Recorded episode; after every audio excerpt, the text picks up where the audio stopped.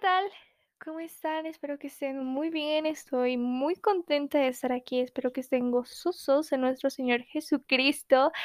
Y bien, bienvenidos a un nuevo episodio de este maravilloso podcast. Hoy traemos un tema delicado y antes de comenzar con el tema quería hacer dos cosas. Primero que nada, quería hacer un meme acerca de esto, pero dije, no, es como que una situación bastante seria como para hacer un meme, ¿no? O sea, era un meme del podcast, pero como que no me nació, ¿verdad?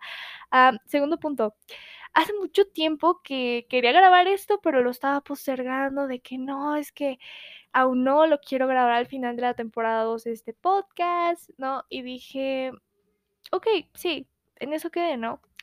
Pero hace unos días me sucedió una situación relacionada a este tema y fue cuando dije, ok, tengo que hablar acerca de ella, tengo que, que hacer esto porque yo no sé si alguno de mis oyentes esté pasando por esto, que de verdad espero que de todo corazón, que no lo estén pasando. Yo no sé si, y si es así, pues quédense, si no le están pasando, pues quédense, compartan este mensaje en, dentro de su círculo social, dentro de sus amigos, mándenlo a su grupo juvenil de la iglesia, porque muchas veces, y lamentablemente, hay muchos hijos de Dios cautivos en este, encerrados, estancados en este pecado, ¿no? Entonces, por favor, tomen nota y envíenlo. Y muchas veces, déjenme decirles, y hablo en mi experiencia propia, es, es un tema que a nosotros, que, que las personas que llegamos a pasar por esto, que están pasando por esto, es bastante uh, vergonzoso decirlo públicamente y más en tu grupo de jóvenes y muchas veces no sabemos cómo decirlo, ¿verdad? Entonces, por favor, envíen el mensaje no, no, no les quita nada, ¿no? Pero bueno, ya sin tanto drama, sin tanto show, vamos a ir directo al grano, como decimos acá en México, y quiero hablar acerca, pues sí, de, de la pornografía y voy a estar tocando varios puntos, ¿verdad?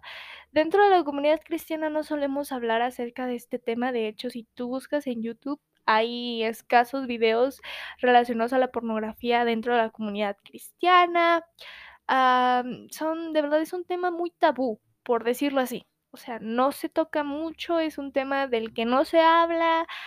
Uh, y es, es, triste y alarmante, porque como decía, lamentablemente hay muchas personas cautivas en este pecado, hay muchas personas que, pues, ya saben, ¿no? Lo que dije en el principio, para no volver.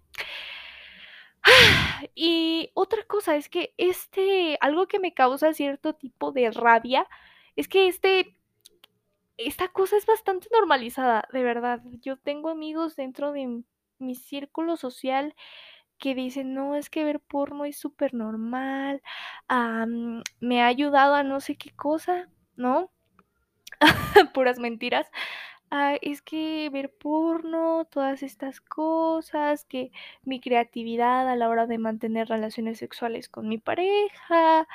Y, y de hecho, no solamente es eso, sino, ah, de hecho en los libros, bueno, no, he, lo, he escuchado en otros libros, pero dejen, fíjense, les voy a contar mi experiencia, porque en este podcast siempre somos bastante transparentes, ¿verdad? Pero bueno, hace unos años cuando yo tenía aproximadamente entre unos 10 o 11 años, story time cortito, ¿verdad? Uh, recibí un libro, ¿no? Me regalaron un libro para mejorar mis hábitos de lectura y era precisamente un libro educativo acerca de la adolescencia, ya saben, el típico libro que a veces te dan de, no, es que los cambios físicos, hormonales de hombres y mujeres, pero eso estaba enfocado un poquito más en mujeres, no, no, no era más de los hombres, sino era de las mujeres, ¿no? Ya saben, lo típico del bra, de la menstruación, ¿no? Y ya saben. Entonces, yo dije, ok, es un libro bastante normal, ¿no? Puede ayudarme. Pero llegó un apartado, que era el apartado precisamente de sexualidad, que hablaba de la masturbación y de la pornografía. Y esos dos temas causaron impacto eh, en mí y creo que ha sido una de las lecturas que han cambiado mi vida, de, de, de, los libros que han cambiado mi vida, que me han marcado y no de una manera positiva, de una manera bastante negativa. Porque en ese libro sí hablaban acerca de la masturbación, que era algo bastante normal, que era algo bastante natural. Y de hecho, hasta te daban un tutorial de cómo masturbarte, de típico, no, no recuerdo, no sé si decía que ponerte en una almohada o algo así. Algo así era. O si no, no sé. El chiste es que era un mini tutorial de cómo masturbarte de una manera correcta, ¿no? La masturbación femenina, sus beneficios, bla, bla, bla. Y por otra parte, hablaban acerca de la pornografía, normalizándola, que era algo normal, que ayudaba a no sé qué cosa, que quiero creer que eso es algo falso, no quiero creer, estoy segura que es algo totalmente erróneo. Y dije, ok, ¿no? Pero había una parte en la que decía, no, es que hay mucho pornografía basura, ¿no? Pero tú tienes que consumir pornografía de calidad. Yo dije, ¿qué, qué rayos es la pornografía de calidad? ¿Cuál es el porno basura? ¿Qué, qué es esto? ¿No? Y ahora sí, como dicen, no sé si han escuchado esa típica frase de, es que lo prohibido llama más la atención, pues déjenme decirles que sí. ¿Por qué? No, les, no sé si les ha pasado de chiquitos o en alguna situación que te dicen, no vayas a agarrar este objeto, ejemplo, una taza, ¿no? No la vayas a agarrar y la taza es súper llamativa, ¿no? Y tu mamá te dice, no la vayas a agarrar por nada, te lo prohíbo, ¿no? Y te lo pone ahí en un lugar súper fácil donde tú lo puedes agarrar, porque estoy utilizando esta metáfora porque literalmente acceder a los sitios pornográficos es bastante sencillo, entonces por eso me refiero a esto, ¿no? Te lo pone ahí en un lugar súper accesible, muy llamativo y te, te lo prohíbo. Pero aún así tú la vas a estar viendo y vas a estar diciendo, ¿y si la toco qué pasa? ¿No? ¿Qué es lo peor que me puede pasar? ¿No? ¿Qué, cuál, ¿Cuál es lo grave de la situación? Y vas y lo tocas. Ahí está.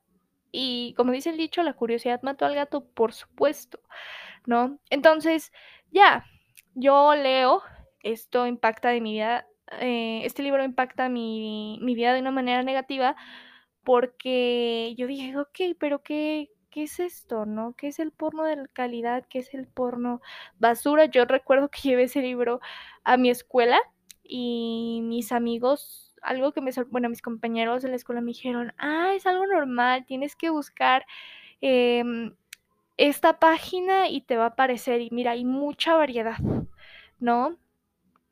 Y yo dije, ok, no, no tiene nada de malo, voy a, voy a ver qué tal. Yo siempre he sido una niña bastante curiosa y eso ha sido bueno y malo a la vez, pero sí, yo dije, ok, voy a ver qué tal, qué es esto, ¿no?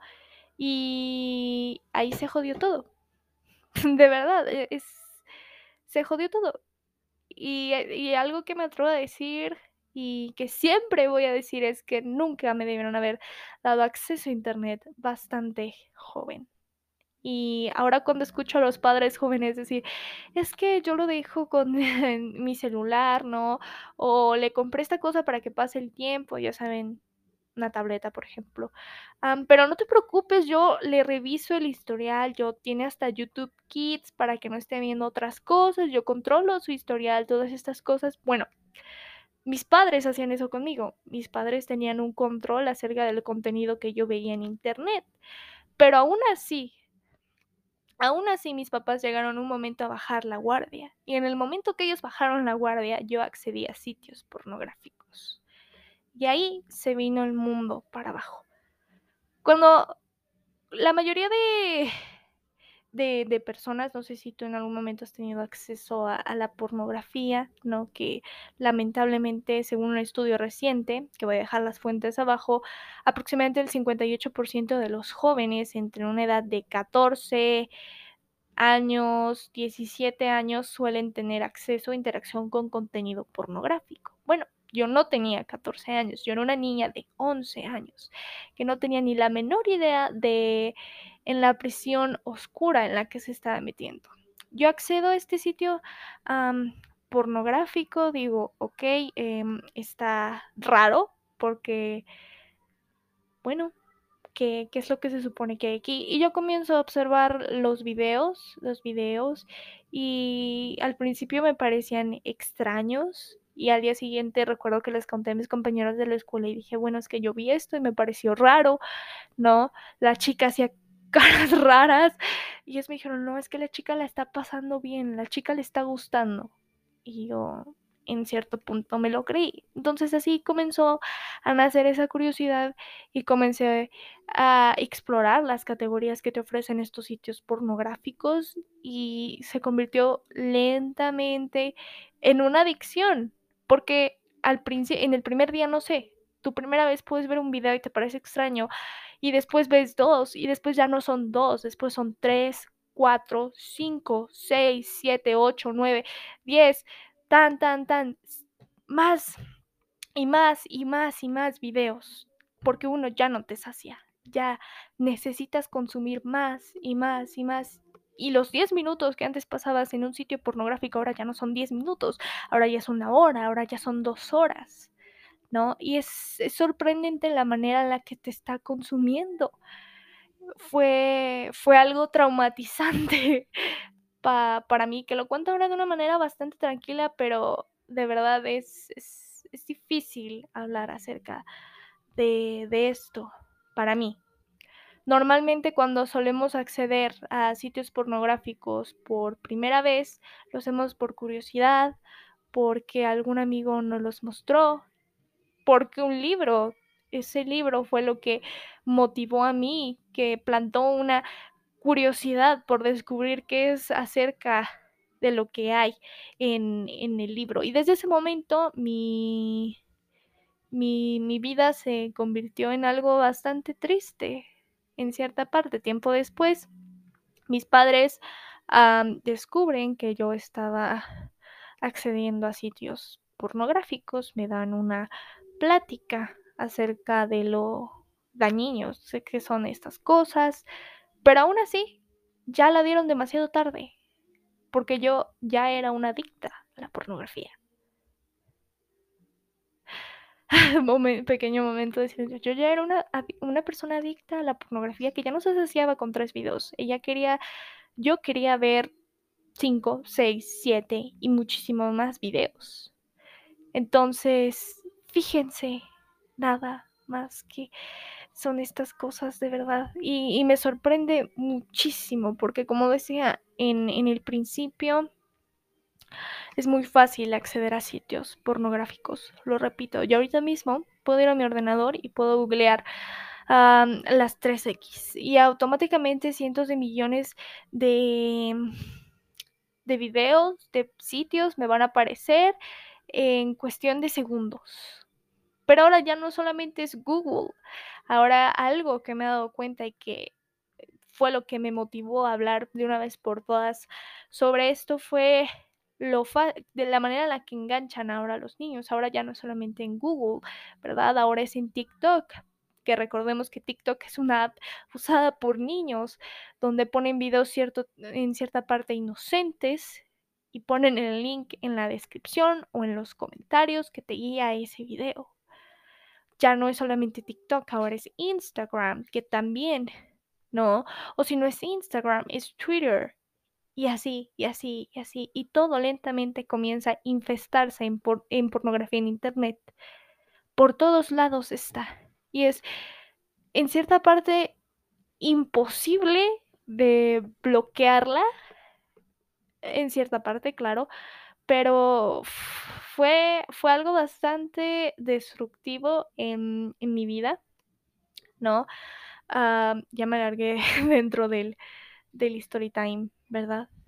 Pero fue, puedo decir que fue un tema bastante delicado dentro de, de mí y no sé si tú has tenido acceso, espero que nunca tengas acceso, pero como te decía, es bastante complicado porque actualmente todo está lleno. Y ya no solamente es eso, sino también las típicas series en, series, fíjense. Siempre equivocándome, ¿verdad? Ya son las típicas series en Netflix adolescentes que supuestamente enseñan acerca de sexo y por eso me voy a referir a esa serie. De educación sexual, la voy a decir en español porque no pienso a mostrarles mi capacidad de inglés de Duolingo, ¿verdad? Pero no, ya. Que supuestamente es educación sexual cuando en realidad es contenido pornográfico. En todos lados, incluso en las series de Netflix, en todos lados está la pornografía ya. Y es verdaderamente horrible, es nefasto, es algo con lo que constantemente tengo que estar luchando porque por todos lados aparece y muchas veces, ejemplo, hace, voy a utilizar unos ejemplos, bueno, ya utilicé la de, Netflix, hace unos días uh, estaba viendo TikTok por la noche y mi TikTok comenzó a aparecerme en mí para ti cierto contenido haciendo referencias sexuales, no había, me apareció un TikTok de cuentas de Twitter más 18 que te podrían gustar y yo seguía bajando y literalmente me aparecieron como 10, 15 videos seguidos sobre referencias sexuales acerca del porno, como decía, dejando enlaces en, en la descripción y vean qué, qué fácil de verdad está infestado por todas partes y como decía es algo que me genera mucha rabia, ¿no? Pero ya no voy a hablar acerca de, de, de esto. Les voy a pasar algunos datos, datos con Sophie, vamos a llamarla esta sección. Número uno, uh, actualmente se, y recientes estudios afirman que la mayoría de contenido pornográfico que hay en Internet, que te encuentras en sitios como XX videos, ejemplo, son el 80% de esos videos son violaciones hacia mujeres. Ya, ¿no? El segundo punto es que cuando analizas la pornografía es una, una versión totalmente falsa de lo que es realmente tener sexo. Es una versión donde solamente se enfocan en, en un placer egoísta en cierta parte, ¿no? Es un, es un contenido donde la mujer es sumamente maltratada, es golpeada, como decía, hay videos de violaciones en estos sitios pornográficos. Son sitios donde puedes ver cómo mujeres menores de edad están siendo abusadas por hombres mayores, siendo abusadas por hombres mayores que ellas, normalizando así la pedofilia, es, es, es, una sexualización acerca de la mujer, es algo que corrompe nuestras mentes, es algo que nos hace daño y que es muy difícil salir de ellas, más no imposible. Y hablo en mi experiencia propia, porque si estás pasando por eso en este momento, déjame decirte que aquí tienes a esta mmm, podcaster, a esta chica que gracias a, la ayuda de, de, Dios logré ser libre de este pecado de la lujuria. Y de verdad, es que me cuesta, ¿no? Solo, solo chequen, solo chequen este. Y no solamente es eso, tienen muchísimas cosas negativas a la salud. Estamos hablando que los hombres que consumen pornografía son más probables en, en ponerle los cuernos a, a, su, a su mujer en infidelidad. Son más probables a realizar actos de violación, como los que aparecen en los videos de estos sitios. No solamente eso es eso, sino trae problemas eh, dentro de la salud de, del hombre, una eyaculación precoz, por ejemplo, ¿verdad? Y, y así, un sinfín, un sinfín. Y como te decía, es algo que te ata, es algo que te genera una adicción fuertísima. Pero no es imposible vencerla. Claro que no. No, si estás pasando por esto, déjame decirte que no es imposible vencer. Cuesta trabajo, claro que sí. Y déjame decirte que va a haber momentos en los que tengas recaídas. Y hablando en mi experiencia propia, no fue, para mí ha sido uno de los retos más difíciles salir de, esos sitios y hubo momentos en los que tuve recaídas. Y si tú tuviste una recaída en este momento, no te preocupes, ok, lo hiciste. Confiesa tu pecado ante Dios y sigue luchando. Sigue luchando. Que, eso, que esa recaída no te haga pensar ni creer que siempre vas a estar así, que toda la vida vas a estar cautivo de esa manera. Claro que no. Déjame decirte. Entonces, vamos a pasar a esta parte, mi parte favorita, donde yo lo llamo uh, Life Hacks con Sophie.